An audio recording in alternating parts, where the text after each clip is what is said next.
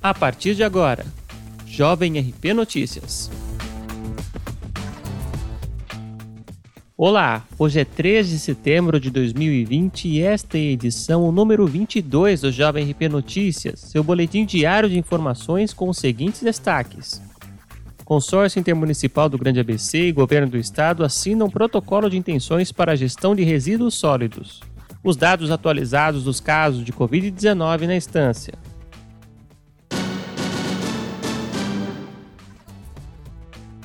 O Consórcio Intermunicipal do Grande ABC e a Secretaria Estadual de Infraestrutura e Meio Ambiente assinaram na última segunda-feira um protocolo de intenções com o objetivo de desenvolver uma cooperação técnica para a gestão de resíduos sólidos.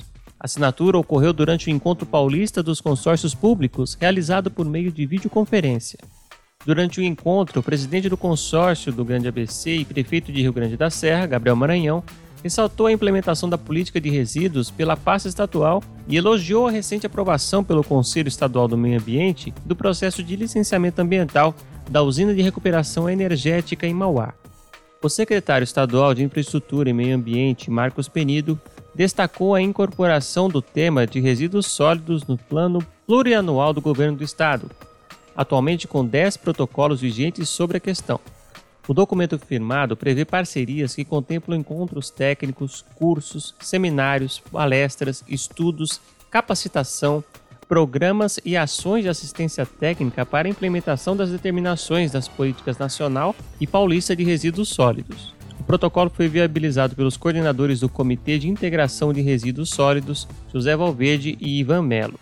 Organizado em parceria com a Rede Nacional de Consórcios Públicos e a Rede Paulista dos Consórcios Municipais, o Encontro Paulista de Consórcios Públicos foi realizado por meio de videoconferência com mais de 130 participantes, incluindo representantes dos governos federal e estadual, prefeituras e entidades regionais e nacionais.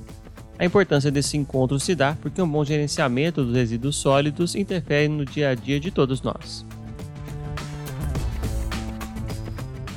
A atualização de 2 de setembro aponta 961 casos confirmados de Covid-19 na instância, 67 óbitos e 27 pessoas internadas, sendo 14 na rede pública e 13 na rede particular.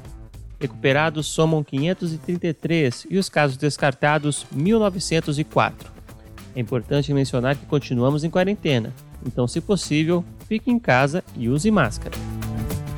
Esta edição do JRP Notícias fica por aqui. Ouça a programação da Jovem RP nos canais de podcasts Anchor, Breaker, Google Podcasts, Apple Podcasts, Overcast, Pocket Casts, Radio Public e Spotify. Compartilhe com os amigos mais essa novidade. E até a próxima!